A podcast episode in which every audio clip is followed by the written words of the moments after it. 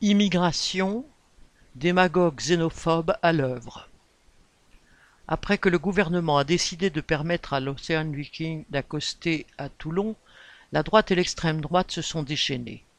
Le ministre de l'Intérieur, Gérald Darmanin, avait pourtant, au mépris de la simple humanité, parqué ces migrants rescapés de la noyade dans une zone d'attente créée spécialement à cette intention dans un village de vacances ailleurs. Les associations d'aide aux migrants ont dénoncé les conditions de détention, rappelant que ces personnes avaient besoin de soins médicaux et de réconfort. Mais, cédant à la pression des démagogues xénophobes, le gouvernement avait cherché à démontrer qu'il ne faisait pas preuve de laxisme en annonçant rapidement l'expulsion de 44 migrants. Les entretiens organisés par l'OFPRA, Office français de protection des réfugiés et apatrides, ont été menés sans interprète, sans confidentialité, sans informer les migrants de leurs droits.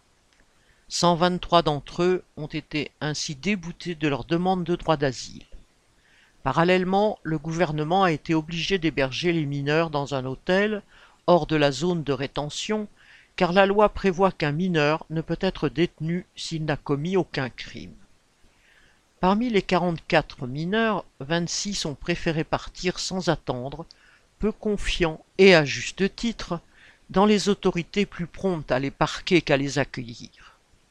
La loi oblige les autorités à examiner au bout de quatre jours le maintien des migrants dans une zone de rétention.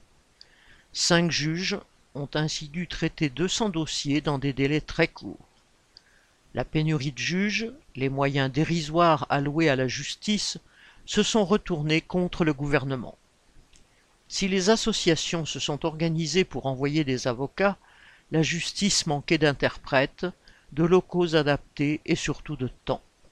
Même si les juges ont travaillé jusqu'à une heure du matin, conscients qu'ils ne pourraient pas juger en toute impartialité dans ces conditions, ils ont fini par devoir libérer, aux grandes dames du gouvernement, la grande majorité des déboutés du droit d'asile et à les autoriser à quitter la zone de rétention. Macron, toujours prêt à courir derrière l'extrême droite, s'est empressé de dire qu'il allait changer la loi une nouvelle fois.